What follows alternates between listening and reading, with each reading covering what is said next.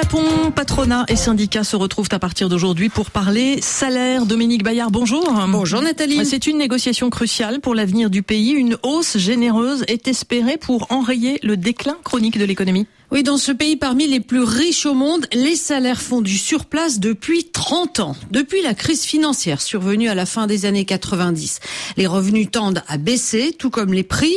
Le Japon est tombé dans le piège de la stagflation, c'est-à-dire une croissance anémique auto-alimentée par la déflation. Alors ce lent dépérissement l'a rétrogradé à la quatrième place des pays riches en 2023, dépassé par l'Allemagne. Une chute au ralenti qui paraît inexorable sous l'effet conjugué de l'atrophie profit de l'économie et de l'effondrement démographique. Le Japon perd 800 000 habitants par an. Le rebond observé euh, début 2023 laisse pourtant entrevoir un scénario plus optimiste. Oui, en effet, beaucoup de choses ont changé dans l'archipel depuis le Covid et depuis le début de la guerre en Ukraine. Ces deux chocs externes ont sorti l'économie nippone de sa torpeur. D'abord en dopant l'industrie. Dans un monde occidental en quête de sécurité, dérouté par le confinement chinois, construire une usine au Japon redevient tendance le numéro un mondial des semi-conducteurs, le taïwanais TSMC, va inaugurer une nouvelle usine courant février sur l'île de Kyushu.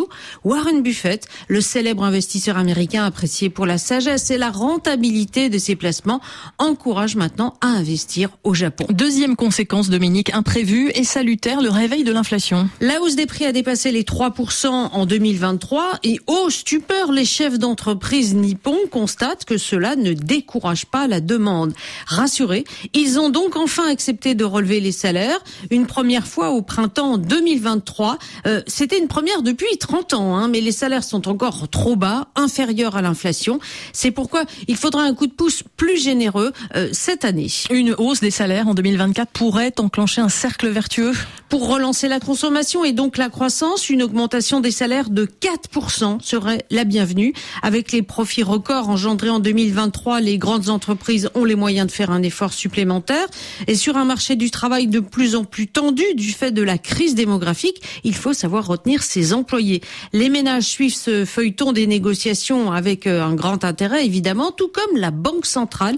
Cela fait 30 ans qu'elle soutient l'économie à bout de bras avec des taux d'intérêt proches de zéro et plus souvent euh, inférieurs à zéro. C'est aujourd'hui le dernier argentier de la planète à pratiquer des taux négatifs. Alors, si l'inflation est bien réelle tout en restant contenue, au-dessous de 2%. Et si les salaires grimpent fortement, comme l'espèrent les économistes, eh bien la Banque du Japon pourrait enfin entamer sa normalisation. Elle prendra sa décision à l'issue des négociations étalées jusqu'à la fin mars. Dominique Bayard pour aujourd'hui l'écho.